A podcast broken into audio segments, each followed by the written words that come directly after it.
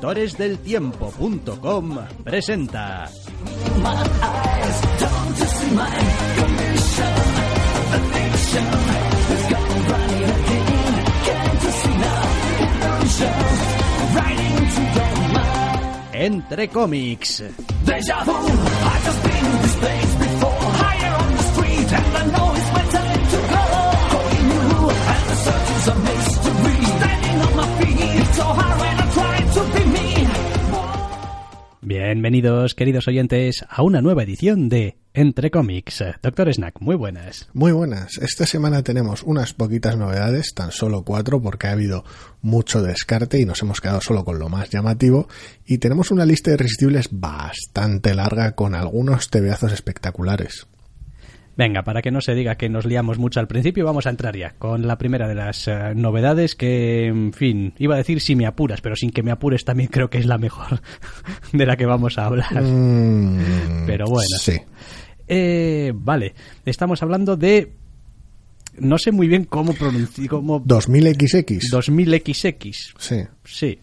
Vale, 2000XX número uno, escrito a la limón por Lauren Killy y Jonathan Luna, con eh, el dibujo de Jonathan Luna también. Bueno, el apartado artístico. En, en realidad es un TVO para Image que, en fin, quizá hemos dicho que es el TVO más sólido del que vamos a hablar entre las novedades, pero también tiene sus particularidades un poco rarunas. Sí, no siempre aterrizamos bien con los trabajos en los que se involucra Jonathan Luna en general, con o sin su hermano. Y hay veces que sí, estamos muy, siempre estuvimos muy a tope con Alexiada desde el principio, pero luego ha habido otras cosas como Eternal Empire y tal con las que tropezamos por el camino. Eso es lo que a vida del podcast se refiere, al margen de, antes de que empezásemos. En este caso es un TVO peculiar porque tiene el tipo de arranque que no nos suele gustar, con, un, con una pequeña escena aparte, pero joder, es que luego es como una bola de nieve es el tipo de cuando alguien se marca un flashback, un flash forward, una escena fuera de contexto que queda unida más adelante, normalmente no es que haya dos maneras de hacerlo, bien y mal, pero a veces casi lo parece. Y cuando utilizas ese tipo de energía para que el lector en ocasiones casi se despiste, casi se olvide, hasta que se van juntando las piezas a lo largo del TVO y lo que son pequeñas señales de alarma a lo largo del mismo se convierte en una bola de nieve gigante que te arrolla para cuando llega el final, estás ante un momento en el cual eso se ha hecho bien. Sí, estoy bastante de acuerdo. A ver, eh, para empezar, lo más llamativo que va a tener con ese TVO cualquiera que lo ojee o que lo abra es que pues es un TVO, no sé cómo llamarlo. A ver, no es monocromático, no es eh, eh, bitono, ese es un tema blanco y negro. A ver, eh, el TVO nos, nos sitúa en un futuro indeterminado, de ahí el título, en Anchorage, en Alaska, y para tener una atmósfera de, pues el futuro está hecho una, un poco una puta mierda y la gente vive regu, es en lugar de optar normalmente por la paleta de colores fríos que suele acompañar en ocasiones TVOs de este creador, eh, directamente se han tirado blanco y negro. Es el festival del semitono. Aquí vas a ver tramas de puntos hasta en la sopa. Por algún motivo han decidido tirar por ahí y la verdad es que acompaña muy bien. Sí, yo la verdad es que no he tenido ningún problema a ese respecto. De hecho, bueno, para mí es uno de esos TVOs que consigue tener esa cualidad de hacer el aspecto que tiene o del aspecto que tiene algo tan intrínseco como el resto de sus apartados o cualidades o que presenta. Es como, pues este TVO es así. Es decir, es un poco como empezar a plantearse después de leer el primer número de The Walking Dead, por ejemplo, que pues esto podría ser a colores como no, tiene una cualidad per se por cómo está hecho que, pues en fin, Mm, cuesta a ver te puedes imaginar esta historia también en color pero no lo necesitas como otras en blanco y negro sí, sí. es como, pero no lo necesitas como pues es una elección artística más de los autores y creo que pues no sé si aciertan o no aciertan, pero desde luego no, no, supone ningún problema, es una elección más. A mí me gusta, es una elección que siempre me suele sorprender porque es algo que, que siempre he estado históricamente muy acostumbrado a verlo en manga el uso de distintos tipos de tramas. Y cuando la veo fuera de ahí, sobre todo en un TVO normalmente tan, tan conservador en según qué aspectos como, como este, en, el, porque a nivel narrativo tiene una composición de página muy sencilla, viñeta grande, muchas panorámicas, Entonces, ver, ver ese recurso en un TVO normalmente americano europeo me suele llamar la atención, por, por, pura, por pura curiosidad, por tener más costumbre de verlo en el manga, pero tal cual, o sea, no, no es simplemente más que un pequeño giro de textura a lo que es un TVO tradicional blanco y negro. Hay otra cosa también que me gusta mucho de este TVO argumentalmente, salvo que, bueno, intentemos conectar un poco quizá el principio con el final y algunas otras cosas, el grueso del tebeo, que básicamente es a nuestra protagonista en un día normal de su vida le pasa algo y, bueno, eso va a tener quizá algunas consecuencias y veremos un poquito el desarrollo de, de ello, no hay nada especialmente mm, ¿cómo llamarlo? explosivo, eh, súper especial. Es decir, el tratamiento es como muy mundano, muy naturalista, muy pues un día normal en el que te pasa esta cosa horrible y bueno, pues lo que uno esperaría, ¿no? Que, que suceda más o menos. Todo ello acompañado o empujado por el hecho de que no es nuestro tiempo, no es exactamente nuestro mundo, no sabes exactamente mm, en qué campo te estás moviendo, pero no hay nada que esté totalmente fuera de lo comprensible, no hay de repente, no sé, mm, la gente tiene mm, super robots y super mentes y super... No, es decir, sigue siendo más o menos estándar. La gente va a la oficina a trabajar, eh, hay vehículos, hay bares, hay sí, la tiendas. Sí. Sí, exactamente. Peor de lo que estaba, porque cosas, pero... Y me gusta que está escrito de una manera que parece súper normal, súper natural, eh, lo cual no es tampoco tan fácil de hacer porque no es nuestro mundo. a ver, es curioso porque consigue dotarle de, de, cotidianidad a través de mostrarnos el día entero horrible o el arranque del día horrible de nuestra protagonista y luego cómo culmina los, los sucesos y desde el principio hace una apuesta muy clara. Quiero decir, ya la escena está desconectada del resto de la narración hasta que el TVO va avanzando ya la acompaña con narración que no tiene directamente que ver con eso, sino que es más bien una explicación de cómo todo el mundo se cree especial y que por muchas malas noticias que, veas en la televisión, eso a ti no te va a pasar.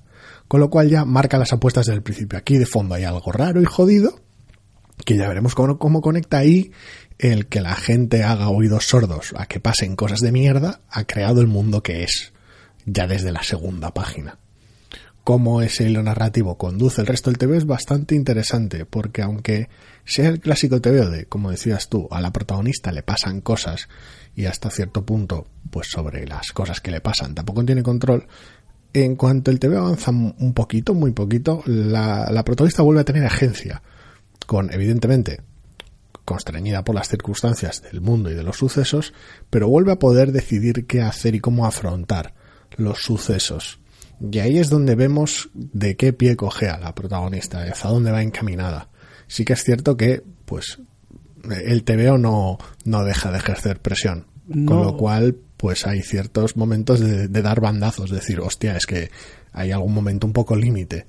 Pero aún así, sigue estando la protagonista presente, no simplemente como, un, como una peatón en su TVO, y sigue estando decidiendo que es lo que, cómo afronta cada momento. Sí, no he acertado antes con la palabra. Eh, a lo que me refería es a que no es un tebeo y a ver, probablemente cualquiera que haya leído algunas otras obras también eh, dibujadas por Jonathan Luna se habrá dado cuenta porque su estilo es per se así, no es un tebeo estridente. No. Es decir, eh, decir, Jonathan Luna te puede hacer una historia de magos y bolas de fuego y de robots futuristas y de, pero no es este, es todo, todo parece como súper normal, como eh, incluso sus, sus, personajes humanos que son muy expresivos tienen en el fondo también un cierto aire como, no sé, como de aquellos videojuegos en los que los personajes estaban muy bien animados, pero se les notaba un poco la, la expresividad no terminaba de, sí, no, no acaba de estar, es, tiene una cierta cualidad que a mí me resulta agradable, es decir, no me distrae,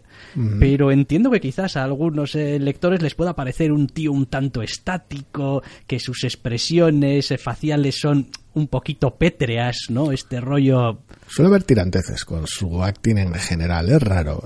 normalmente en la medida en la que acompaña los distintos momentos, eh, cuando se trata de un acting un poquito más distante y el mundo y la situación te lo pide bien. Cuando las emociones son más límite, es un autor que normalmente en el pasado había momentos en los que se ha resentido. De todas maneras, es un aspecto en el que ha mejorado mucho. Quiero decir, las circunstancias en este TVO van empeorando, entre comillas, o van siendo más extremas a medida que avanza, y su trabajo en las últimas páginas, mm, cliffhanger incluido, eh, a nivel a nivel de acting y a nivel emocional de los personajes están bastante mejor de lo que estaría hace años. Sí, también tiene que ver quizá con el hecho de que a veces busca recursos eh, visuales muy sencillos para las cosas.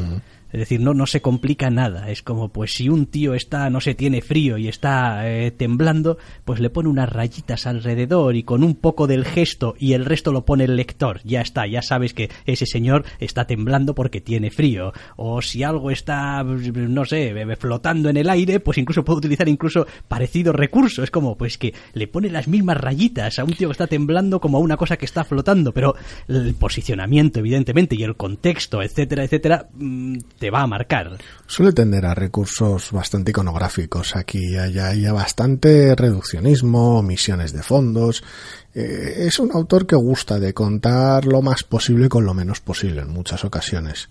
Con lo cual consigues que a veces el TVO tenga una legibilidad enorme y que, y que sea muy evocador, otras veces puede resultar frío y distante, dependiendo de a qué lector te acerques y para dónde, para dónde tuerzas a veces o, o yerres incluso en exceso en algunos momentos, pero tiene la ventaja también de cuando llega un momento chocante, eh, que sus obras las suelen tener, tampoco relativamente, tampoco a menudo, pero sí con cierta frecuencia, esos momentos llegan, llegan muy bien, porque suponen una nota muy distinta a lo que suele ser la base normal del TVO, y a este primer número le sucede. Y hay otra cosa también que me gusta mucho de este TVO, y es que argumentalmente no dista tampoco demasiado de algunos otros tebeos que hemos leído tampoco hace tanto eh, en su en su punto digamos más más reduccionista. Bueno eh, y sin embargo eh, a mí me reconcilia una vez más con esa idea que a veces a uno siempre le entra duda de decir, bueno, es que directamente estás quemado de ciertas ideas, de ciertos conceptos, de este tal, y pues ya te entra todo torcido y pues da igual, ninguna historia que gire en torno a más o menos este tema o a unos personajes a los que le suceda esto te va a entrar bien. Bueno, pues, pues no.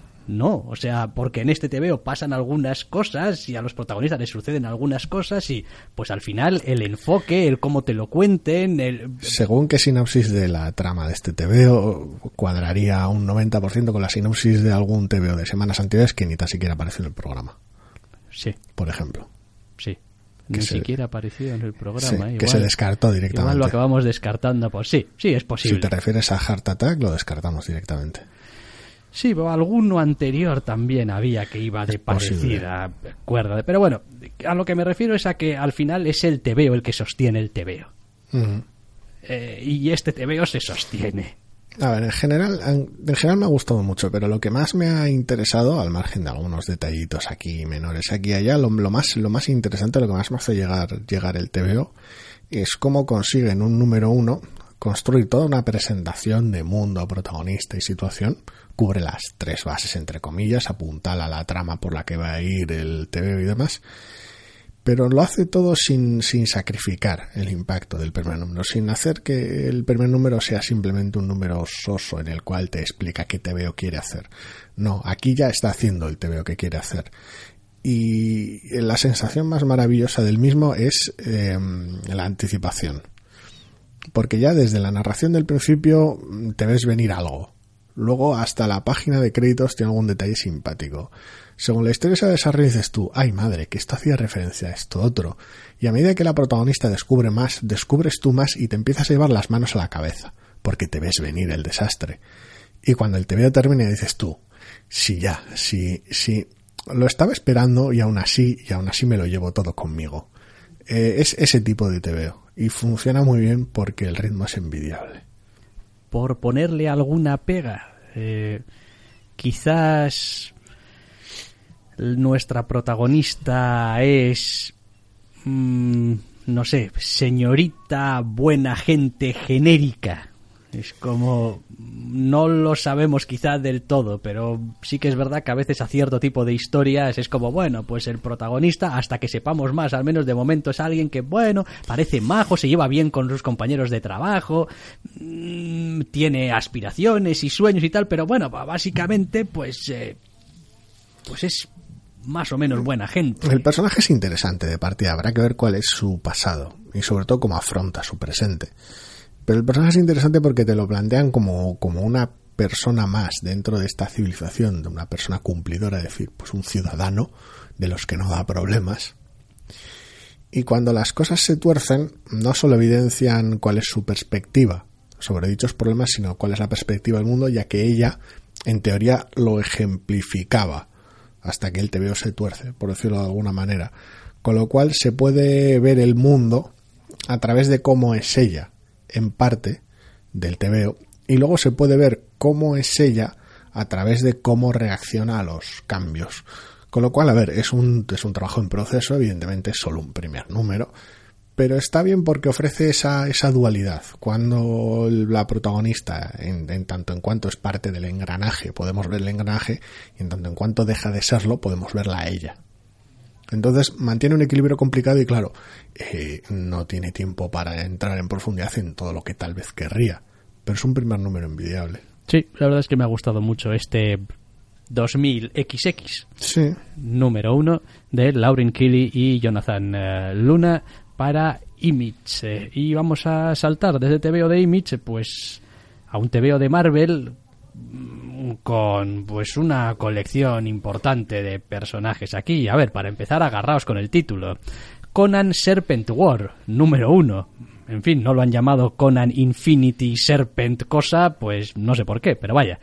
Eh, me estoy adelantando. Conan Serpent War número uno, escrito por Jim Zub, con dibujo de Scott Eaton, con entintado de Scott Hanna, con color de Frank Darmata. Y no sé por qué tengo aquí también a Vanessa del Rey y a Jean-François Bellier. El TVO tiene unas secuencias marco, por decirlo de alguna manera, que van sirviendo de anticipo a la historia, no una suerte de flashback, pero sino una secuencia que va introduciendo en cada uno de los personajes que protagonizan este pequeño disparate, por decirlo de manera, y de esa secuencia se encargan Vanessa del Rey y François Velo en arte y en color, respectivamente. Ah, bien, fantástico, ahora está todo totalmente claro. Bueno, a ver, eh, afortunadamente creo que el te veo en algún lado muy al principio, muy al principio, pues creo que te da toda la información que necesitas saber. Vamos a juntar a una serie de personajes que nos ha parecido, no sé, gracioso juntarlos o que tendría sentido juntarlos y vamos a hacer una historia aquí, pues con Conan, por supuesto que sí, pero también con el Caballero Luna y también con John, Jonah Hicks. ¿es? No, Solomon Kane. es Solomon Kane. Sí. Y Dark Agnes, solo faltaba eso. Sí, exacto. Tomarle prestado un personaje a DC.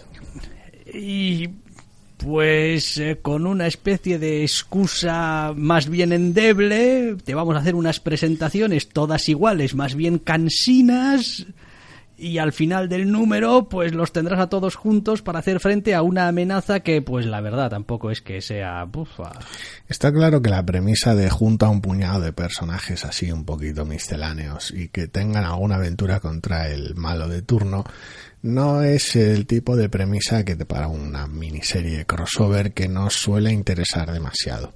Quiero decir, es como sobre todo cuando con según qué personajes no tenemos demasiada conexión, porque a mí lo que hagan con Solomon Kane me importa un pimiento, por ejemplo. Eh, entonces ya de base era un TVO al cual nos iba a resultar áspero entrar, pero es que además el puñetero TVO emplea todo el primer número para pseudo introducir un malo poco interesante sin tampoco fuste ninguno y explicarte quiénes son cada uno de los cuatro personajes. Y encima hacerlo tampoco sin mucha carisma. O sea, hay que decir, no se trata de que pues lanzamos a los cuatro personajes a la limón en el TVO y pues hacemos un poquito de trampas para que haya algo de exposición, pero hay algo de roces entre ellos. No, no, no, no, no, no. Te vamos a exponer, te vamos a dar la brasita. Dígate, mira, este es fulanito, tal, vive en esta época, no sé qué.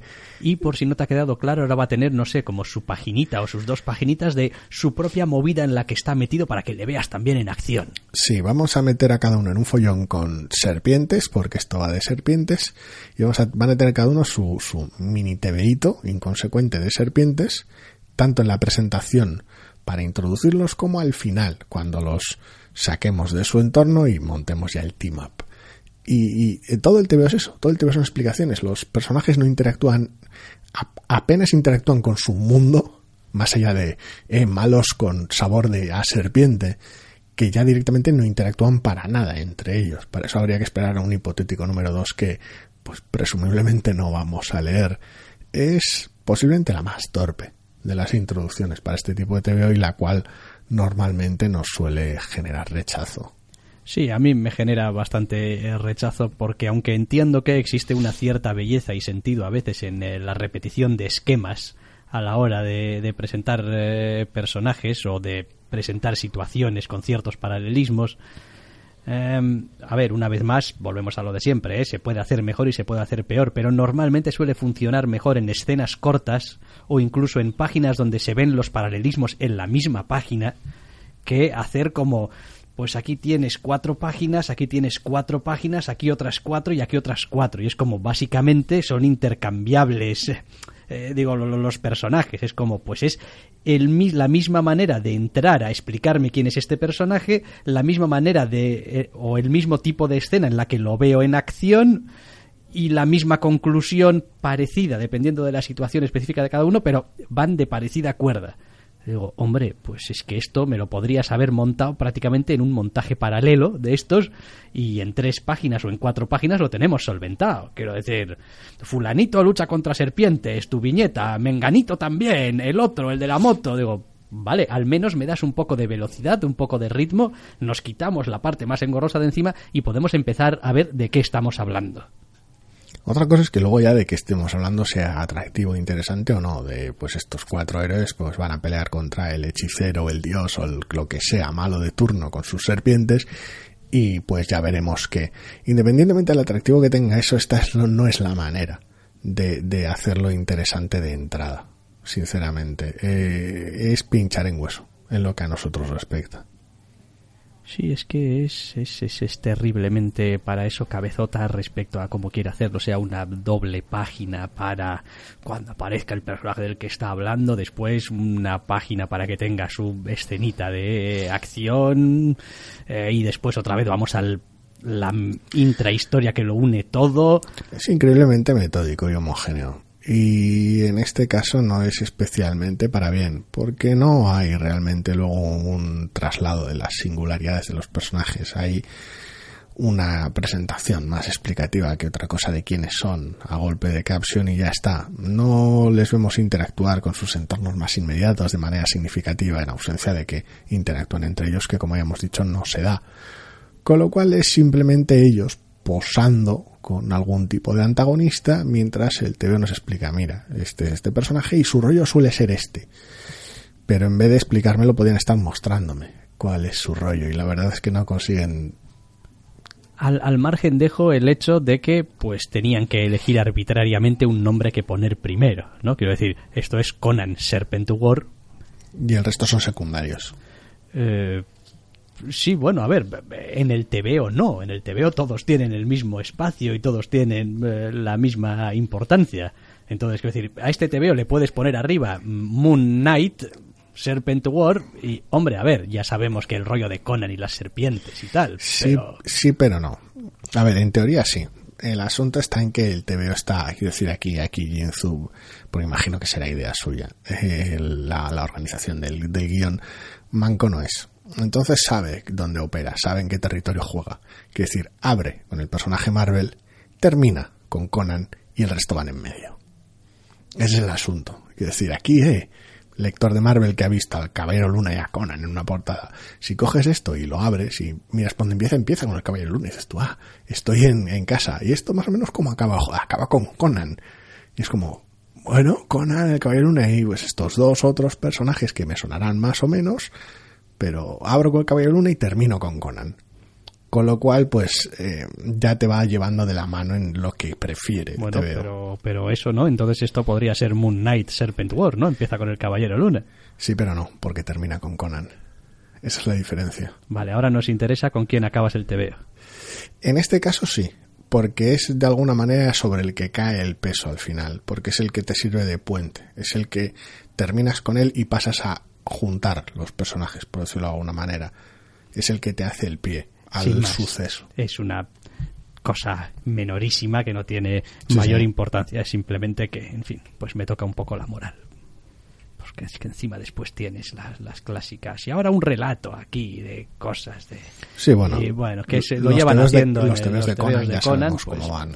pues es lo que hay. Pero no, tío. Paso, paso de este rollo. O sea, me puede. No, no, no, me, me, me parece... Pues un crossover del montón como otro cualquiera, o sea, es tampoco... Sí, sí, pues eso. Oye, que que este mes, eh, señor Marvel, ¿cuántos TVOs hemos sacado este mes? Pues solamente 95. bueno, 7 millones de ellos. Imperdonable, 95 solo. Échenme un crossover. palea más TVO a la maquinaria. Pues vale, pues aquí lo tienes. Conan Serpent War número uno de Jim Zub, Scott Eaton y Scott Hanna con Frank Darmata y también al, al arte tenemos a Vanessa del Rey y a Jean-François Bellier para Marvel. Bien, venga, pues fantástico. Adelante. Vámonos de Marvel. Vámonos de Marvel. ¿A dónde? A Dynamite. James Bond número uno. Escrito por Vita Yala y Danny Lore con dibujo de Eric Capstur y con colores de Rosan Curichillanil y Rebecca Nalti. No voy a decir que salí caer de la sartén para caer en las brasas, pero ya hemos hablado alguna vez de que normalmente yo y los TVs de James Bond, salvo en circunstancias específicas, no nos solemos llevar bien. O yo y muchos TVs de Dynamite, en realidad, dependiendo de cómo tires de licencias. Si para colmo tenemos un TV James con una apertura un poquito irregular, no demasiado atractiva para el bueno de Bond, y luego un TVO mm, sin Bond, la mayor parte del TVO, por decirlo de alguna manera, tampoco entrar en spoilers, pues me quedo con mal cuerpo, sobre todo cuando el TV en general, que gira en torno a una falsificación y desaparición de una obra de arte, por resumirlo muy mucho, el punto de partida, eh, eh, tiene el ritmo más pesado que un montón de un barril lleno de melaza. Esto no funciona. No funciona. Es como comete grandes superpecados. Bueno, ahí ya esto está abierto a opinión. A mí me parece que poner un James Bond en la portada y tenerlo durante 20 páginas ausente de su propio TVO, pues en fin, no es la mejor de las estrategias, pero bueno, podríamos pasarlo por alto si lo que de verdad me están contando, pues tuviese ritmo, fuese interesante, pero cuando llega un momento en el que estás leyendo el TVO y dices, un segundo, ¿por qué estoy leyendo esto? ¿Quién es el protagonista aquí? ¿Por qué diablos estoy soportando esto? Ah, que esto era de James Bond. Joder, pues aparecerá al final para hacer una de estas entradas Bond, James Bond. Y joder, el TVO a veces pues ya sabes, decepciona haciendo exactamente lo que creías que iba a hacer. Eh, no sé, es un poquito injusto, pero parte del problema gira en torno a que nos presenta un, a una pareja, dos, tres personajes eh, en unas situaciones un poquito arquetípicas, haciendo unos trabajos pues que los sabemos un poquito, digamos, de base que es y tal, tal, de la agencia de seguros, no sé qué, y llevan a cabo una investigación a lo largo del TVO que dices tú, buah, este es el nivel, ¿eh, Maribel? Sea, así vamos a ir. porque bueno, al menos cuando esto era de James Bond, pues, eh, podrías tener tus cosas, pero es James Bond ahí haciendo cosas de espía que, en fin, bueno, eso es otra cosa que habría que discutir, ¿no? ¿Qué mierdas tiene de espía saltar por balcones e ir disparando? Pero bueno, ¿no? Quiero decir, pero aquí es como una investigación súper chusca, con unas comunicaciones internas que tienen, un, un, una especie de... Vosotros sois unos chapuceros. Es una carta de presentación irregular, siendo generosos para la colección, porque eh, recurre a ciertos recursos clásicos, valga la redundancia, eh, como abrir con Bond sin demasiadas explicaciones una secuencia y terminar con, con eh, soy Bond, cuidado, ojo pero nada de eso tiene el empaque que normalmente suele tener, porque la secuencia inicial no tiene fuste ninguno y el final tampoco es que te aporte nada porque no, va más allá, es un cliffhanger clásico. En medio podían haber creado una situación interesante con personajes interesantes que te al final te, te hicieran pensar, joder, casi igual mejor si no hubiera aparecido Bond, por decirlo de alguna manera, pero al menos el TVO sería interesante por mérito propio, o la situación sería interesante, te quedarías con algunos secundarios porque te gusta algo, algo a lo que asirte. Pero lo peor no es eso, lo peor es que directamente es, es nulo, todo el, todo el corazón del TVO es, es de, un, de un tedio brutal y al final casi estás deseando que acabe y aparezca o aparezca Bond en algún momento y pase algo porque los recovecos por los que se están metiendo no tienen a ver, no tienen energía ninguna. Quiero decir, estamos hablando de, de dedicarte como si fuese un capítulo de C6, por decirlo de una manera, a cierta metodología policial, entre comillas, muy entre comillas, y quedarte solo con las partes aburridas. Es una sensación muy rara, no hay tampoco un interrogatorio vibrante de, sospechosos, no hay ni hay un momento, ni hay un momento exótica, ni un momento eureka de he juntado estas dos piezas que parecían totalmente inconexas. este, este, este, testigo que nos ha, nos, nos ha, hemos descubierto que nos ha mentido, nos ha engañado y tenemos que volver a por él o una persecución, un, algo. Y ojo, podrías haber, eh, a ver, decir, no tiene tampoco nada que ver con eso. Es como, bueno, eh, podrías haber optado por decir, no, voy a hacer todo pues como una investigación súper mundana, ¿no? Es como, ¿qué os creéis? Que la vida real es de ir por ahí siendo, digo, bueno, se puede hacer, pero tienes que seguir buscándole los puntos interesantes a la historia, los puntos de fricción, los, los elementos que hagan avanzar un poquito la trama. Aquí tenemos escenas a personajes a veces separados y por un lado, sabemos muy poco después de haber leído el TVO de los personajes, pero lo poco que sabemos en general nos lo han machacado. hay un tío aquí que se pasa la vida queriendo abrir todas las cerraduras y echar abajo todas las puertas y robar todo lo robable. Y es como, hombre, a ver, me he hecho a la idea desde el principio. Es decir, algo más, ¿tienes algo más? Es raro, es raro porque, lo dicho, no va en una dirección hipercotidiana, de decir, pues hay un par de investigadores super mundanos que se cruzan con algo que les viene grande y de repente se ven involucrados con Bond y la cosa les supera, ni tampoco se trata de, eh, aquí hay un, un par de personajes super expertos en su rollo que están luciendo mucho y que igual lo interesante está que están al nivel de Bond pero con una en un entorno y una metodología totalmente distintos, porque no son del tipo de personas que van por ahí con coches llenos de trucos y disparándole a la gente. Están en un nivel muy alto, pero con otro tipo de metodología, en otro tipo de casos, en otro tipo de entorno, de misterio, de thriller. Eh, ninguna de esas dos cosas. Se quedan en medio. No son personajes a los que parezca afectar el día a día, de decir, uy, tengo problemas con el papeleo, o mis superiores, o no sé qué, o mi vida personal, de la cual pues no hay, no hay rastro ninguno y eso me provoca complicaciones en este trabajo de mierda que tengo que hacer y de repente me encuentro con un flipado super espía o algo así y ahí podría haber un contraste, pero no es ese TVO. Ni tampoco es el TVO de un grupo de élite que se cruza con Bond, el tío de gatillo fácil. Tampoco. Es un TVO genérico que ni pestañearías al verlo si no fuera porque lleva Bond en la portada y lo que le aporta Bond, al menos en este primer número, es nada. No, esto creo que tampoco funciona. ¿eh? No, mm, no lo acabo de ver claro, la verdad. Nada claro. James Bond número uno, eh, esta vez no, Vita Yala y Danny Lore con Eric Capstur, eh, Rosan Kurichillanil y Rebecca Nalti para Dynamite. Mm, no. No. Venga, vamos que nos queda todavía otra editorial que visitar. Antes de acabar con las novedades, hablamos en este caso de Dark Horse y el TVO se titula The Bachelor of Paris número 1 de 5, por cierto, eh, de Stephanie Phillips, eh, escribe, Dean Kotz dibuja, Jason Wardy colorea en esta historia que ya desde el principio nos dicen que está basada en hechos reales. Sí, durante la París ocupada por los nazis, pues un psicópata por resumirlo mucho, el que tenga más interés puede buscar al carnicero de París. En serio, sí. puede buscar al carnicero de París en la Wikipedia, en Google y tal, y informarse más del asunto, pero sí, durante nazis, pues unas movidas en París bastante horribles. El TVO decide coger ese, ese hecho o ese, esa inspiración, por decirlo de una manera, de, de, en medio de esta situación monstruosa todavía capas extra de monstruosidad, según de qué manera, porque también eh, qué es lo que hizo, porque etcétera, ya es otro asunto al margen. Em, y coger y afrontarlo desde el punto de vista de casi no a toro pasado, entre comillas, pero de alguna manera afrontarlo como decir, mira, esto sucedió y vamos a entretenernos más con el entorno en un principio que con los hechos en sí. Los hechos en sí ya sean objeto de, de números posteriores, donde nuestro dueto protagonista, que sale no especialmente mucho en este primer número, hagan de detectives. Hay un elemento que me sorprende un montón de este TV.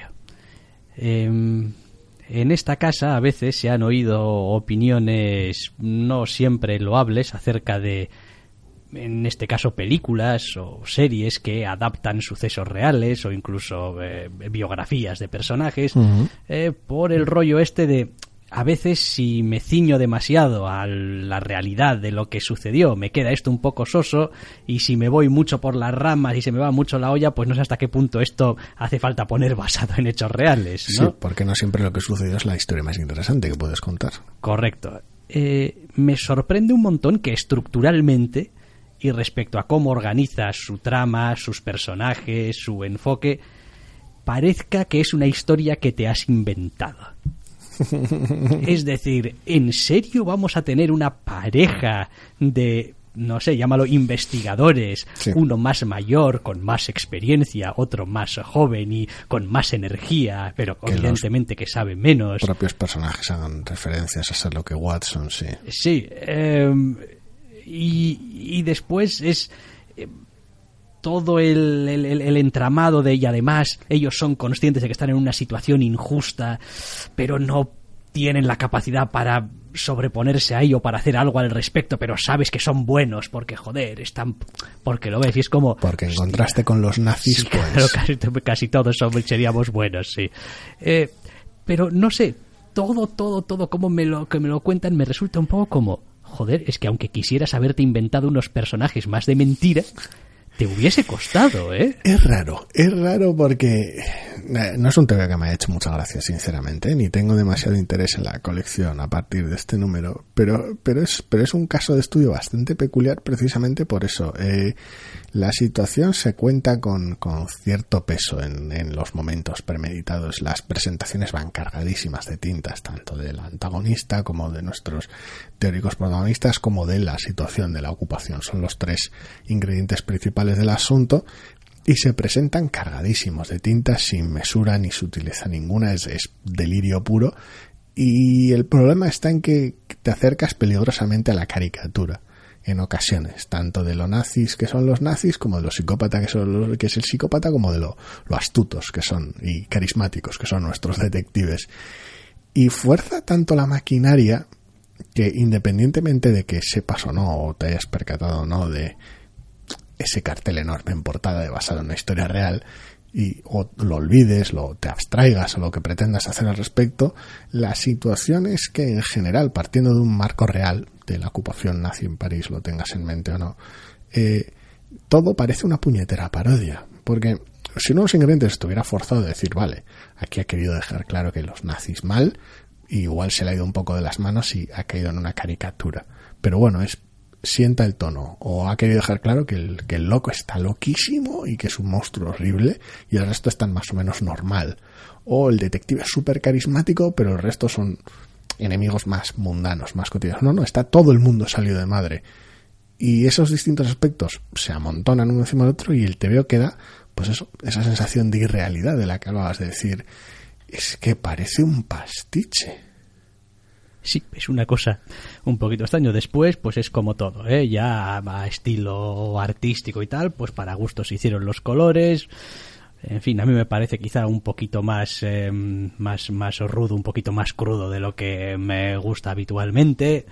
Eh, pero bueno, eh, tampoco tengo problemas, ¿eh? quiero decir, se, se lee con, con, mucha facilidad, no se mete en jardines donde no tiene que meterse. No, hay exageración en el acting, lo cual pues ayuda a esa exageración. A que los malos sean muy malos y sí, a ver, sí, correcto. A ver, este TVO nos presenta a uno de estos tíos que en cuanto le ves sonreír dices tú, bueno, no sé quién eres porque todavía no he leído ni quién eres, pero, pero, eres el malo. Pero tú eres el malo. Lo cual hasta cierto punto tampoco sé muy bien esa es otra de las cosas que me preocupa, entre comillas, del TV. Es como, no sé muy bien qué es lo que me quiere contar. porque tampoco es una situación de ¿quién es el tío este? no, no, no, es, no es un estudio, no parece ser un estudio de carácter, ¿no? Pues como no, pues es este señor que además lo has visto en, en viñeta, es decir, ya, ya sabes quién es. Después, No hay- igual... tampoco es un misterio de averiguar Correcto, quién no es. es, una- no es un misterio de averiguar quién es. No sé si va a ser un, miste- un, un intento de a ver si lo atrapamos o a ver si entendemos por qué hace lo que hace o simplemente pues este tío estaba aquí durante este tiempo y pues me he leído unas movidas sobre él y he pensado que joder, estaría bien contar su historia. Es gracioso porque el TVO tampoco tampoco recorre un camino de decir, pues mira, aquí hay aquí hay una serie de, de habitantes parisinos judíos que quieren escapar de las garras de un monstruo y en su desesperación caen en las garras de otro monstruo distinto. Dices tú esa esa esa, esa dicotomía que se plantea ahí de, de- de en qué monstruo acabas porque parece que la situación no tiene salida por la pura desesperación pero no parece recorrer ese camino porque aunque presenta la situación como monstruosa los personajes la quejan más de voz y más de explicación y de situación que de actitud, lo cual es raro. Y, o sea, son más verbales con lo desesperados que están que mostrando lo desesperados que están. Son esos que están desesperados porque te lo dicen de viva voz, más que verlo en las viñetas, aunque evidentemente hay momentos que lo reflejan. Y luego la situación no es decir, "Mm, confiamos en esta persona y esta persona ha resultado ser un monstruo. Mm, qué fallo nos ha engañado, ¿no? Porque como el propio TVO lo presenta como siniestro y vil en sus apariciones, dices tú, ¿por qué no hay un rechazo? Porque la gente que interactúa con él no, no dice, espera, que este es un puto loco siniestro, no sé qué trama aquí, será como mínimo un colaboracionista nazi, mejor nos vamos. No hay nada de eso, por muy siniestro que lo presenten, dices tú, ah, claro, es que la gente está tan desesperada que no se da cuenta y en su monstruosidad, pues no hay, hay aquí un como se vuelven como insensibles a, a cómo opera la gente en su desesperación. Tampoco es lo que quiere contar, simplemente hay una, hace una caricatura de los distintos aspectos de los ingredientes principales y se queda ahí y el resto de secundarios están victimizados por la situación, por la situación del TVO, no, no histórica. Sí, creo que eh, también tiene que ver con el hecho de que no sé si tiene eh, muy claro cuál es el punto de vista de la narración. Porque a ratos parece que lo que estamos haciendo es seguir las evoluciones de estos eh, investigadores, pero otras veces parece que no, lo que estamos haciendo es seguir el rastro de gente que quería huir de, de la Francia ocupada O del oficial nazi. o del oficial o del nazi. psicópata. Después ah, tienes incluso alguna página en medio de contexto donde salen otros personajes que están solamente para decir, eh, mira lo que está pasando. Y pasas la página y pues ves una calle con un montón de gente sin cara, donde parece que ha pasado algo, y es como, bueno, no estás haciendo una apuesta tampoco fuerte para que emocionalmente le llegue al lector. Es como si hubieses puesto el, el- foco como una especie de narrador omnisciente y dices tú, bueno, voy a estar donde necesito estar para contarte lo que necesito contarte. Y mm, a mí no me acaba de- de enganchar porque todo me resulta un poco superficial. Sí, no hay un enganche emocional, curiosamente. Es, es extraño. Mm, Me aventuro a pensar por cómo está construido el TVO que nuestros aguerridos detectives tendrán que sortear la opresiva presencia del oficial nazi para llegar al fondo del- de este asunto, o algo así. Tampoco tengo muy claro hasta qué punto querrá apoyarse con firmeza en los hechos históricos el TVO a partir de ahora, o simplemente lo utilizará como excusa para contar una historia de detectives en una en un entorno peculiar, por, por utilizar un eufemismo para la París ocupada por los nazis. Es raro, es raro, es un TVO irregular y cuyo tono, sobre todo el tono, es lo que al final lo traiciona. Pues eh, The Bachelor of Paris, número uno de cinco, Stephanie Phillips, eh, Dean Kotz y Jason Worthy para Dark Horse y estas van a ser básicamente la lista relativamente corta de novedades que vamos a comentar esta semana y lo que vamos a hacer a continuación es entrar ya con los irresistibles.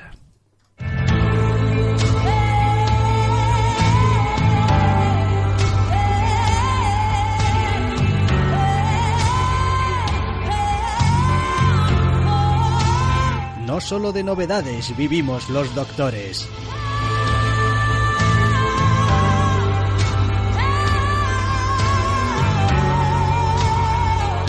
También leemos otras colecciones. Y aquí están porque nos encantan. Los irresistibles de la semana.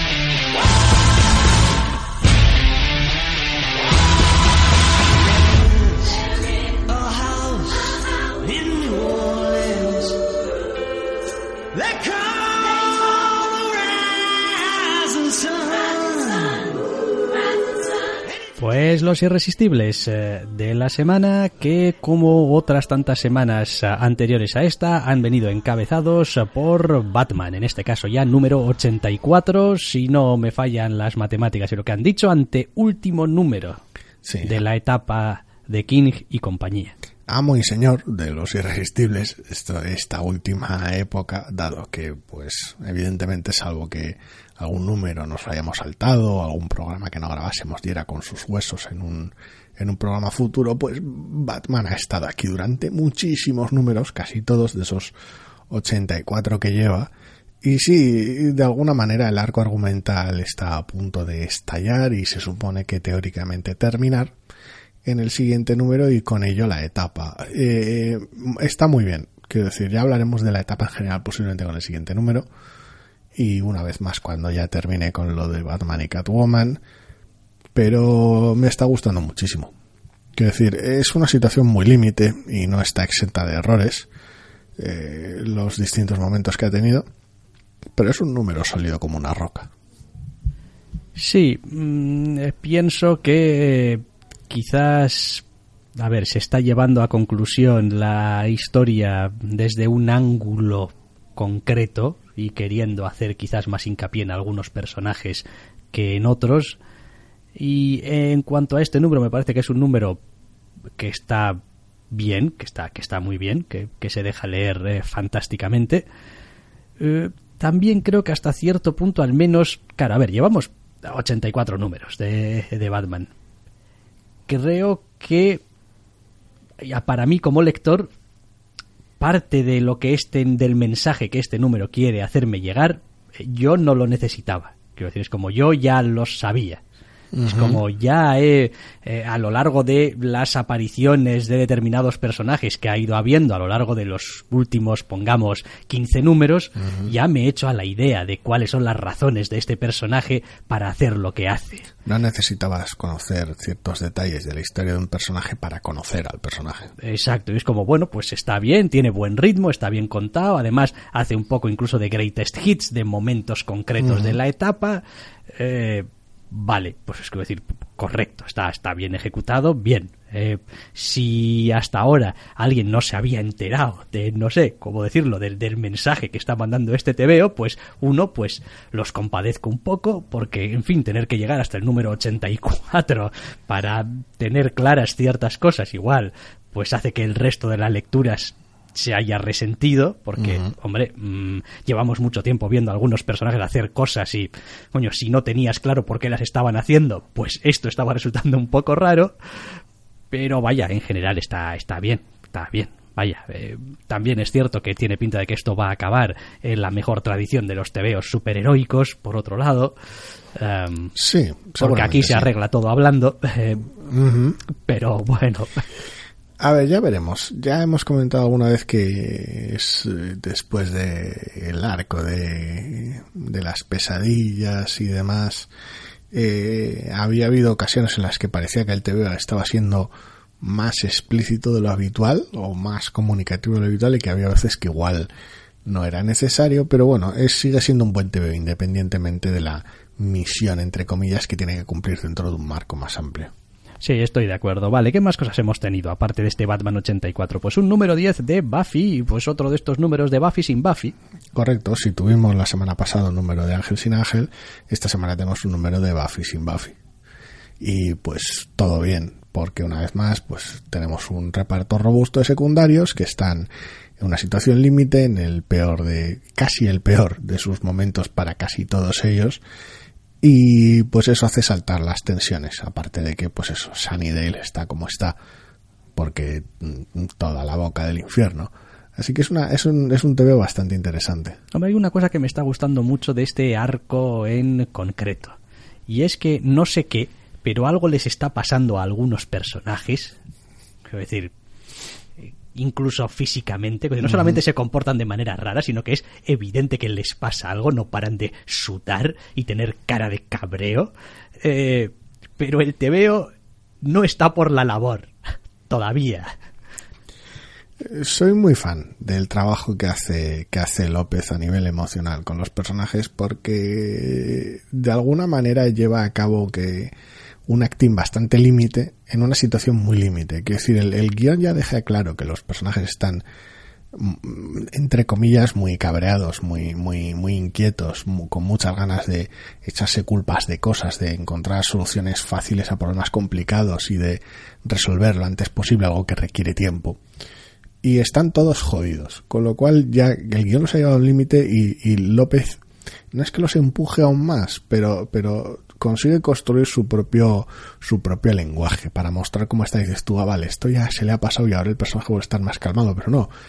Enseguida se ve que, sobre todo en algunos personajes, tiene la mecha muy corta y se ve cómo reaccionan a las, a las cosas y en ese aspecto es un, es un tejo que es realmente interesante. Específicamente adoro su Giles cabreado su Gills cabreado. Es que es como.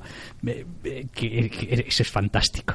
O sea, quiero decir, todo él supura un, una especie de, de, cabreo, de frustración, de terrible. Me gusta porque el único personaje.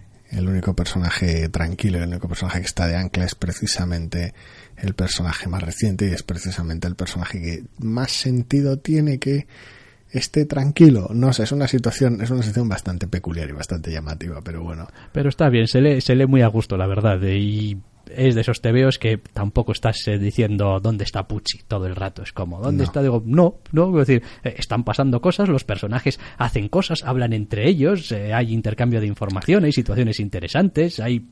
La duda es esa, es como si estoy disfrutando Ángel sin Ángel y estamos disfrutando los dos Buffy sin Buffy, cuando salga un número de Helmut con con Ángel y Buffy solo a, ver qué tal está.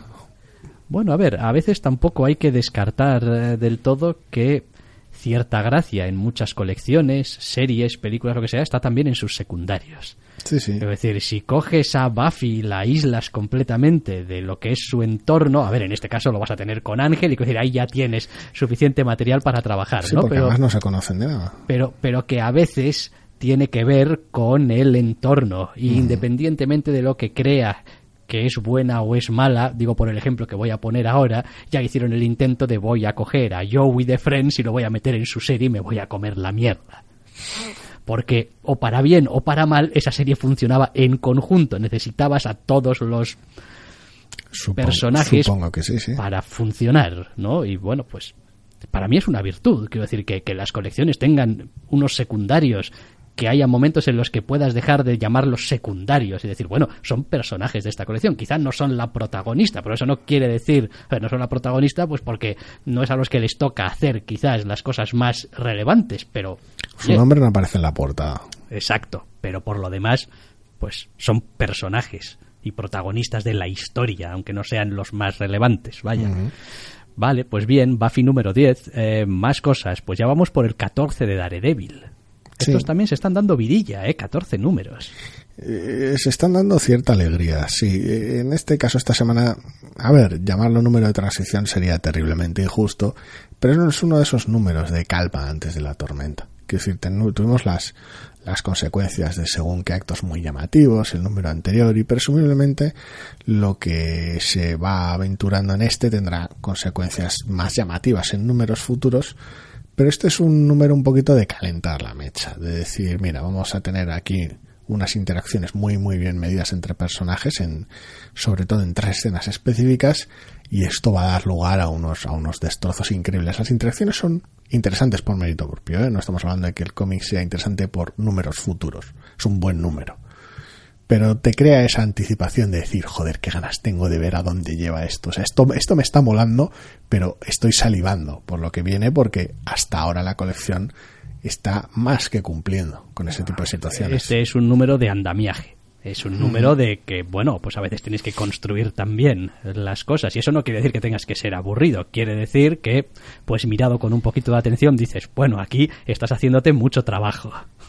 ¿Eh? Es el tipo de, número que, pues cuando George Lucas que en fin, pues ya no dirige nada y pues haya cuidados, ¿no? Pero, pero cuando estaba preparando y hacía y estructuraba sus películas decía, bueno, esa escena que necesito para dar contexto, para empezar a construir algo para que después explote en el siguiente acto o lo que sea que él personalmente pues lo odiaba con todas sus fuerzas y bueno, pues a veces así le salía también, ¿no? Pues que se notaba que lo odiaba muy fuerte, pero vaya, no hay por qué odiarlo muy fuerte, forma parte de cómo estructuras algo que está serializado, lo necesitas, le sacas provecho, de hecho, no es una cuestión, no es algo que atravieses ahí lamentándote, ah, es que necesito que este personaje se encuentre con este y necesito que a este le den una motivación para, digo, no, lo aprovechas. que sea George Lucas y sea el episodio 2. Exacto, pero si no, lo aprovechas, que es lo que hacen aquí y está muy bien y esta colección, en fin, previsiblemente va a seguir molando.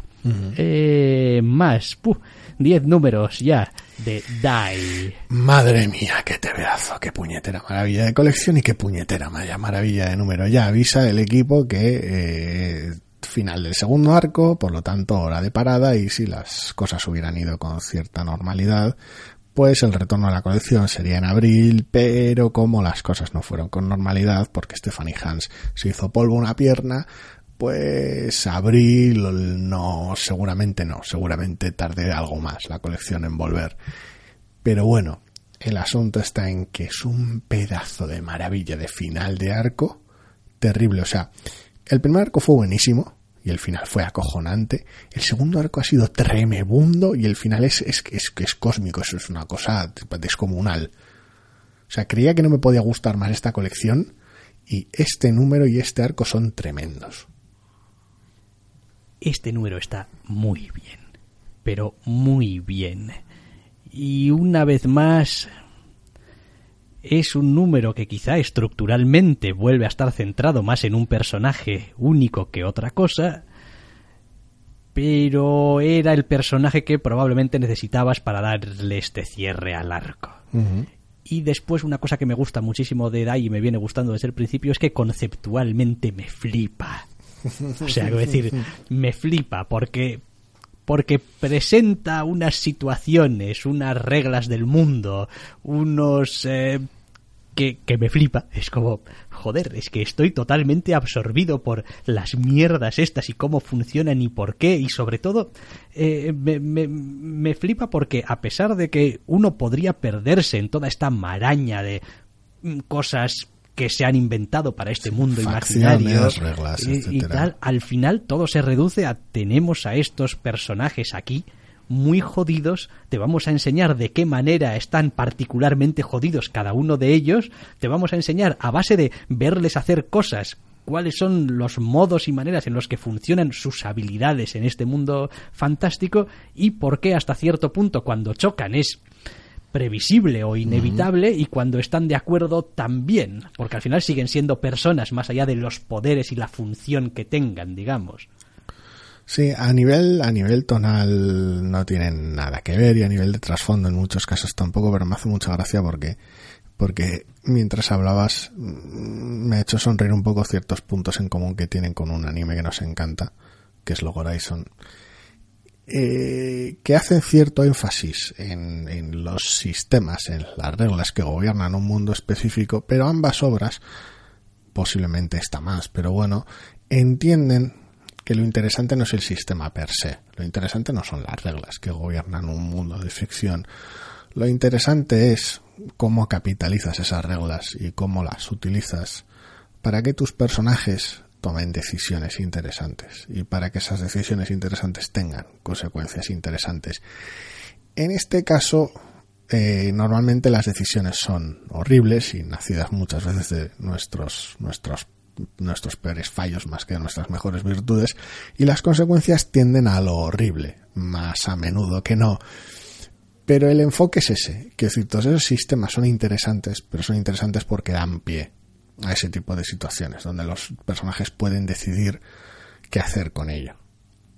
Pues muy bien, hablando de qué hacer con ello, ¿qué hacemos con Excalibur número 3? Es complicado, es complicado porque era una de las colecciones en la cuerda floja de todo el asunto de Down of X y este número no es especialmente bueno. Eh, yo creo que voy a empezar a tomar ya medidas drásticas con las colecciones mutantes. Quiero decir, me cansa mucho tener que estar siguiendo seis colecciones mutantes diferentes. Eh, cinco. Por cinco. Si Bueno, tiras hasta cuatro. bueno, me da igual.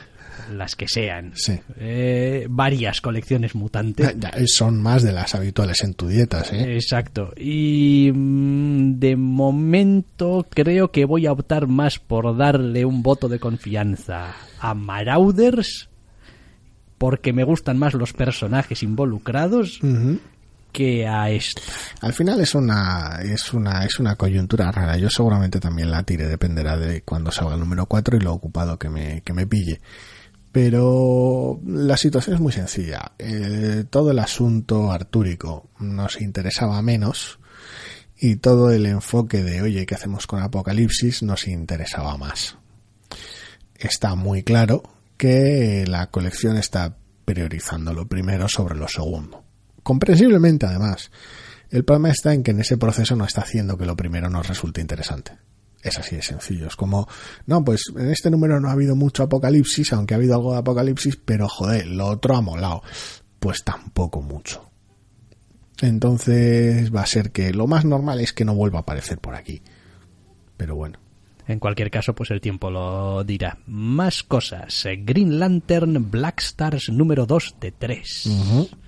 Esta colección, serie limitada. Colección teóricamente puente entre la primera y la segunda temporada de The Green Lantern, vaya, donde pues de los sucesos super locos del final de The Green Lantern pues tenemos esto y presumiblemente esto desembocará el año que viene en un segundo volumen de The Green Lantern. Sí, he de decir que... En fin, Sí, a sí, veces... es- explícalo. A ver, va- vamos a explicarlo. Eh, vi que había un número 2 de algo Green Lantern que no era de Green Lantern y dije, ah, vale, la que estamos leyendo de... Far Sector y tal. Exacto, Far Sector y tal. dije, pero claro, y una vez que has cometido el error, pues ya no, no tiene vuelta atrás. Así que digo, bueno, pues eh, ya que está aquí, pues vamos a echarle un vistazo a ver qué. Que, Y- que el doctor Snack no para de dar la brasa con lo que mola la, la- esta idea de olla. Y la verdad es que hacía bastante tiempo, también en parte, pues porque ya prácticamente todos vamos a tiro hecho, a las cosas que no entraba sin saber a qué. Y, y según iba leyendo, me voy quedando con el TVO y voy diciendo, hostia, esto no sé de dónde viene, ni por qué, ni por qué todo esto es tan raro. Pero cómo me está molando. Qué raro es todo, qué, qué, es- qué totalmente fuera de sí está todo, los personajes, eh, la situación, eh, la escritura es también over the top, o sea, como, pero aquí, conceptualmente también una ida de olla. Y la verdad es que he llegado al final diciendo, oye, pues no sé cómo habrá empezado todo esto, pero quiero saber cómo acaba. Y si solamente queda un número, contadme dentro.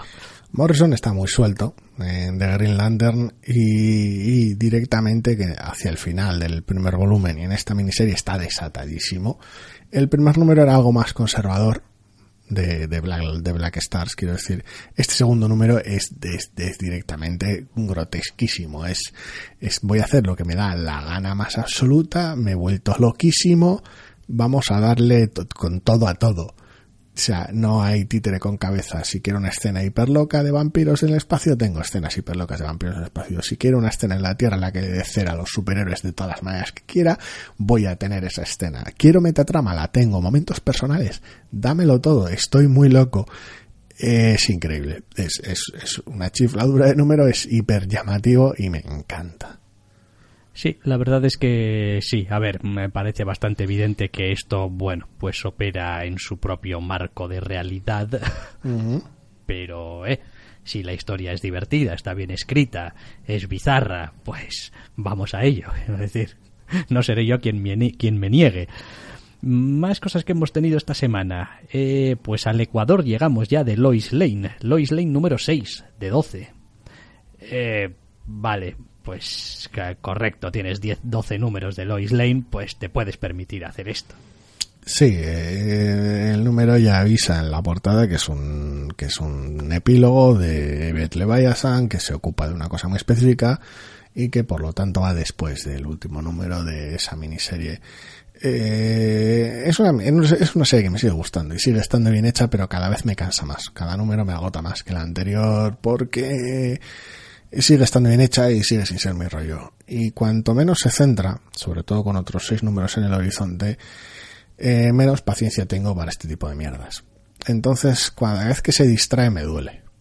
Y está bien contado y conocemos más a la protagonista, pero es da muchísima fatiga que sea incapaz de centrarse el TVO. A ver, no, no creo que sea eso, quiero decir. A ver, no, no creo que este número haya que contabilizarlo, entre comillas, dentro de lo que viene a ser la historia.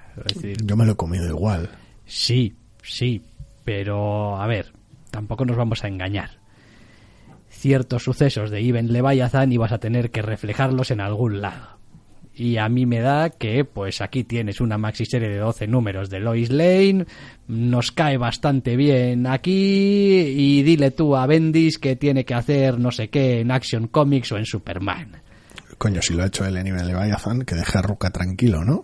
Eh, ya, sí o no, o, bueno, o igual también, que también lo vería lógico, es como, vale, yo soy Ruka, estoy eh, haciendo Lois Lane pasa Event Leviathan. Y digo, ¿qué voy a hacer? ¿Ignorarlo en mi colección? No, no, habrá comunicación. Y, si las series han surgido al mismo tiempo no es casualidad, evidentemente. Entonces, bueno, pues... Eh, a ver, es de esos números que en realidad hace referencia a un a una situación concreta, a un, decir, son, son, pueden ser, podrían ser horas todo el tebeo si, si, quisiera y ya está. Es como, pues sí, hemos utilizado las 20 páginas que teníamos este mes para contar esto, pero es que tampoco nos hubiese dado para contar esto que teníamos que contar bien y además meternos en otros berenjenales. Mm. Ya, pero es que no es la primera vez que pasa. No es la primera vez que el TVO se distrae con, con super cosas, por decirlo de alguna manera y que entiendo que pues el personaje es quien es y circunstancias familiares y pues cuando tu hijo viene del espacio cosas, vale, bien, pero cuando hay un evento cosas, muy bien. El asunto está en que más y más, eh, si realmente la apuesta, se trataba de hacer una apuesta de, hacer un TV de Lois Lane y sus cosas y vamos a conocer un poco mejor Lois Lane, lo primero no tengo tan claro hasta qué punto hacían falta 12 números y lo segundo tampoco tengo tan claro hasta qué punto hacía falta montar un mega thriller de misterio de fondo, porque para cuando llegue el número 7, ¿de qué va la trama? ¿En qué punto de la investigación estaban la protagonista y, y cierto personaje secundario? Ni me voy a acordar, ni me va a importar, y voy a seguir agarrado al personaje y a la atmósfera, en el mejor de los casos, si sigo agarrado. Entonces, eh, es un problema muy lesivo que en una trama de misterio te desconecten. Hombre, a ver, que hayas durado hasta el número 6 a mí me parece ya casi milagroso. En mi caso, sí. Es decir, no suele pasar. No. Con lo cual, pues mira, y después lo que decimos siempre, oye, es que esto me debería estar gustando, pero no me está gustando. No, no, no te debería no nada. Debería nada. Quiero decir, no te está gustando, dejas de leerlo y primero paz y después gloria. El problema es eso, que igual es eso, esa sensación de decir, bueno, pues esto lo coge recopilado y esto no es un número de diciembre que te sienta como un disparo en la rodilla y luego vuelves Dios sabe cuándo en enero o febrero a leer esto. No, te coges un tomo, te lo disparas y es un, un bip en el radar y lees una historia completa. En este formato es, es, es un disparo a la rodilla. Y es posiblemente lo que me saque definitivamente de la colección. Pues nada, disparo en la rodilla. Lois Lane, número 6 de 12. Seguimos adelante, decíamos. Igual, pues de momento nos quedamos más con Marauders, número 3 también. De estas historias de, pues, del barco Chachi, de la gente Chachi aunque no Catherine Pride. Aunque no haya barco Chachi ni Catherine Pride en este número concreto, sí, porque es una colección con bastante más carisma y con una idea bastante más clara de con qué herramientas está jugando que con que Excalibur al menos más atractiva, sinceramente. Aquí toma un mm, desvío para contar las increíbles historias y batallitas de uno de los principales secundarios, por curioso que resulte de la colección, y es gracioso ver cómo interpreta eh, el bueno de Saul la situación. Sí, a mí me ha parecido que es un TVO que está, vamos, correctísimo y que, eh, una vez más, tampoco acabo de tener, a ver, no es que no esté claro de qué va la colección. El problema es que la colección puede ir potencialmente de muchas cosas y en este arranque, como junta a personajes tan diversos, en realidad va de cosas distintas dependiendo de los personajes. Es la colección de, de, Catherine Pride buscando un sitio en esta situación, es una colección de Emma Frost y sus tramas, una colección de So y sus tramas. es, es raro porque damos tres números y son un poquito, un poquito diversos. Eh, hay cierto tono de humor de gag ocasionalmente aquí y allá que no me termina de cuadrar, sobre todo en este número.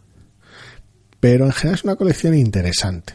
Mm, es la típica que a la larga, si no se centra en algo concreto que tenga tirón, es la típica que se puede caer por fatiga. Pero el arranque es realmente prometedor. Sí, está bastante bien. Vale, eh, está bastante bien, claro, pues algunas colecciones están bastante bien y otras colecciones que están más bien bien, más bien muy bien, como por ejemplo viene siendo Red Sonja, que alcanza ya su número 11. Para ahora en otro número que me ha vamos, me lo he pasado pipa leyendo este, este número. O sea, esta, esta colección está siendo, o sea, una sorpresa absoluta para mí y está siendo un deleite leer cada puñetero número. Es un escandalazo de colección y los, giros que toma y los vericuetos que toma en este, en este conflicto desigual. Esta colección es una maravilla y este número es, es, es descomunal porque sigue manteniendo esa crudeza y esa, esa crueldad de un, de un conflicto increíblemente irregular entre dos bandos que no tienen ni comparación a nivel de poder y aún así consigue encontrar momentos para el humor y no siempre negro lo cual sería entre comillas el camino más fácil o más obvio en este tipo de situaciones y es un es un deleite de colección la verdad porque es vibrante es graciosa, pero sobre todo es interesante. Sí, a ver, después pues es lo de siempre. Eh, tener de vuelta a Mirko Kolak pues nunca ha hecho daño a esta colección. Es decir, al final pues es el dibujante con el que arrancó también la etapa y pues... La costumbre. la costumbre es, es poderosa. Eh, sí, Red Sonja número 11 y también tenemos un anteúltimo número de esta miniserie de cuatro de Strange Skies over East Berlin que a estas alturas pues probablemente ya nos ha demostrado que no va a ser más que lo que parecía que iba a ser. Sí, nos sorprendió un poquito el acelerón que pegó en el segundo número a nivel de la situación se va a la mierda y este número no hace mucho más que cumplir con ello y explicitar lo que ya sabíamos del protagonista, por decirlo, o explicitar más bien que lo, que lo que ya sabemos del protagonista, explicitar cuál es el rol del protagonista en esta colección y de qué va el asunto lo que ya podías sospechar o saber en el primer número y seguramente saber a ciencia cierta en el segundo, por el tono y por las cosas, en este número directamente te dice, mira, mi serie va de esto y por eso este tío es el protagonista. Y ahora disfrutemos del destrozo. Y joder, pues está bien. Igual no tiene el recorrido que me gustaría que tuviese, no tiene la profundidad ni la conexión emocional que me gustaría que tuviese, pero está bien. Sí, es eso, es como, pues estás bien, es como, y bueno, pues nos queda un numerito más, pues venga, vamos a terminar de leerte, a ver qué, pero también es cierto que, a ver, algunas partes del TVO las pasa a base de bueno, voy a ahondar un poquito en esto que ya he ido contando y pues me voy a regalar aquí un poquito en cuanto a textos, en cuanto a ambiente, en cuanto a narración, en cuanto a tal. Y bueno, que vayan pasando un poco las páginas y ya llegamos al final, ¿no? Sí, bueno, venga, nos vemos el mes que viene y terminamos esto, porque no ha mostrado ninguna intención, desde luego, de cualquier cosa rara, extraña o paranormal o de ciencia ficción que haya podido tener esta colección, de no da ninguna muestra de, que, quiero decir, de preocuparle. Es un poquito como eso que me ha solido contar a veces de la excusa de Stephen King de de dónde viene el terror. Es como, mira, el terror te viene. Es un catalizador. Exacto, y, y es lo que hay. Y pues aguantas y punto pelota. Entonces, bueno, quizá al final va a quedar un poquito cojo los personajes o quizá un poquito demasiado estereotipado no el, tipo de historia no de nuestro protagonista pero bueno. Van a ser más peones en la historia que se quiere contar que, que personajes interesantes que a los cuales les sucede algo. Pero bueno una vez más pues la atmósfera que tiene el modo de contar pues contribuye a pues vale, quiero decir, si no tuvieses la personalidad que tienes visualmente y en el modo de contar, pues seguramente nos habríamos bajado en el segundo número y hasta la vista. Sí, si fuera visualmente un TV más genérico no tendría la energía que tiene. Exacto, con lo cual, pues bueno, como todo suma, pues eh, aquí estamos todavía en el número 3. Y hablando de números 3 es X-Men número 3. La colección que no sabes qué te depara cada número.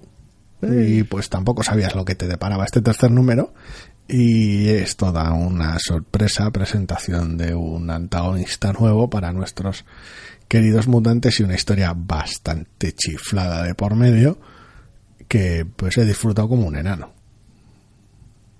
Estructuralmente me está empezando a dar un poco vibraciones a la colección que hizo Hickman de los Cuatro Fantásticos. Es decir, me voy a pasar seis, siete números contando historias distintas, entre comillas, con personajes diferentes, algunos eh, ya conocidos, otros que me los invente, hay ya, hay ya cuidados que no tienen aparentemente nada que ver entre ellos. Y es probable que en el futuro empiece a jugar con todos estos elementos que te he mostrado en los primeros 6, 7, 8 números y igual de aquí a 10 números estamos diciendo ahí va la leche, pero si fulanito está interactuando con menganito y esta cosa con esto otro y entonces claro y tal, quiero decir, porque de momento llevamos tres números y es lo que tú dices, cada uno es de su padre y de su madre. Es como no, no están siguiendo, eh, digamos, el argumentalmente dónde acababa el número anterior y lo retomo aquí. No, no, no. no, Es decir, a veces parece que haya pasado un, un periodo de tiempo que pues eh, ni está muy claro. No mucho, porque hay ciertos sucesos que están respetando, pero, pero sí es como cosas que suceden cuando montas algo como Krakoa y este follón. Pues cosas que pasan, cosas que pasan con la familia Summers, cosas que pasan con la isla, cosas que pasan con la reacción de según qué fuerzas externas. Y la verdad es que está, está quedando por una colección entretenidísima. Sí, pero es eso, ¿eh? Quiero decir, eh, va a acabarte el número y no esperes que en el número siguiente sigan con esto ni te den más explicaciones porque probablemente el número 4 vaya a ser otra movida. Otra cosa. a Hickman se le ha cruzado otra movida con los mutantes. Eh, claro, esto es el peligro Hickman también. Quiero decir. ¿Cuántas eh, de esos testigos se recogen luego? Claro, y las estructuras que se utilizan habitualmente, pues se utilizan habitualmente porque a veces son un peñazo pero también funcionan bien. Es decir, oye, en este primer número hemos recogido directamente el testigo de lo que era eh, House of eh, X, ¿no? Y dices tú, con esto podría montarme un primer arco y hacer seis números ahí, ¡pum! Mi primer arco ahí y tal. Y digo, sí. Y en el segundo número unas mierdas con Cracoa y tal, unas movidas y tal y cual. Y hostia, pues con esto podría hacerme seis números ahí. Entonces, Cracoa y no sé qué, y una isla y la otra y tal. Y, y en este tercero, no, pues una especie, me saco de la manga unos antagonistas nuevos y pues hostia, pues podríamos explorarlos y seis números aquí de... Todavía no. Digo, no, no, no, no. La respuesta es todavía no. Te los voy, te los voy a mostrar todos, son elementos con los que voy a jugar. Y claro, ¿qué suele pasar? Pues que, digamos, que dependiendo de a cuán largo plazo estés jugando, y esto lo vimos con su etapa en Los Vengadores, te puede pasar que cuando tengas que recoger carril y recoger el... Sí, recoger sedal. Recoger sedal, dices tú, madre mía, no acabo de recoger sedal, parezco George R.R. R. Martin. Quiero decir, estoy queriendo cerrar tramas y es que no hay manera. Llevo aquí capítulos y capítulos y capítulos y esto no se acaba. Me va a llevar, me va a llevar una vida. Me va a llevar una vida. Eh, entonces, bueno, habrá que ver. Corre ese riesgo. Habrá que ver, pero, pero me resulta muy gracioso lo realmente independientes argumentalmente que están resultando estos tres primeros números. Nada que ver el uno con el otro, salvo que, bueno, pues sí, tenemos a, a los mutantes y a Cíclope aquí, que por cierto últimamente le veo muy feliz y contento. Es el Cíclope feliz, es lo que hace que Yu resulte raro en esta colección porque es el único elemento discordante, porque la Emma Frost cabreada está muy bien y los roces entre ella y Jean están muy bien, porque Yu, pero pero Yu y el cíclope feliz es una cosa rara contribuye a que se sienta como una cosa rara. Pero, sí. ¿por qué Cíclope está todo feliz en esta situación tan enrarecida? Ay, en fin, un poco verde top, ¿eh? aquí de todas formas, Hickman también. Eh. No, pero es el Hickman que me gusta, el sobrado. Pero bueno, pero bien, sí, en general bien. Y vamos a acabar con el número 11 de Young Justice. Sí, que, que a veces parece mentira que lleve 11 números. Es un poco las situaciones de cuando Bendis se enreda y cuando se traba. Quiere decir, sigue, siendo una colección divertida, con personajes que molan mucho, demasiados personajes que molan, pero, pero, pero molan. O entonces va a ser una maravilla leer su, em, su legión, de, superhéroes. de superhéroes. Es jodido, es jodido, porque tenemos un reparto demasiado amplio aquí, es complicado prestarle la atención idónea. Cuando además este TVO tiende su cliffhanger a volver por ciertos derroteros del primer arco argumental, pues a veces te da una impresión un poco cíclica. No lo sé, ya veremos. Eh, con el número 12 cumplirá entre comillas un año de colección y debería tener ya algo que llevarse a la boca. Pero es la típica colección que es tan ligera que es fácil seguirla aunque canse un poco. O sea, porque es divertida y los personajes molan. Entonces, aunque, aunque la trama sea normalmente una puta mierda, como lo suele ser en ocasiones en esta colección, dices tú, joder, pero es que esta interacción entre estos personajes, tienes tantos que apenas habían hablado entre ellos algunos, dices tú, joder, pues esto ha molado. Y metes personajes nuevos, entre comillas, ¿no? Porque Naomi sigue haciendo su, su ruta de pasarse por todas las colecciones que puedan meter la Bendis y dices tú, ah, pues a ver cómo interactúan con este personaje y las, las situaciones que se derivan de ellos son graciosas pero todavía, todavía no queda muy claro. Creía que tenía claro en el número 6 o 7 lo que quería contar Bendis y hacer, hacer saltar a los, al, grupito de una dimensión a otra, desfaciendo entuertos, pero pues no. Saltaron a una dimensión, desfacieron un entuerto y pues ya están de vuelta. O tal vez no.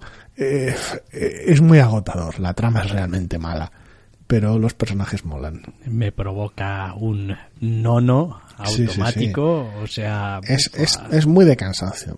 Tiene la ventaja de ser una colección divertida que se lee fácil, pero la trama no. Ahora mismo no vale nada porque Bendis da la impresión de estar perdidísimo. Bueno, pues nada, oye, a ver si se encuentra. ¿eh? Más que nada para el bien de los que están leyendo ya un Justice. Vaya, que, que, a mí, sí. como, que, como quien dice, pues ni me va ni me viene. Pero... El problema es que a, al resto nos deje de, de, ir y venir y dejemos de leerla. Ese es el asunto. En fin, bueno, pues llegamos ya al final eh, del programa, nos despedimos y como decimos siempre, si todo va bien, podréis volver a escucharnos la semana que viene. Hasta la semana que viene.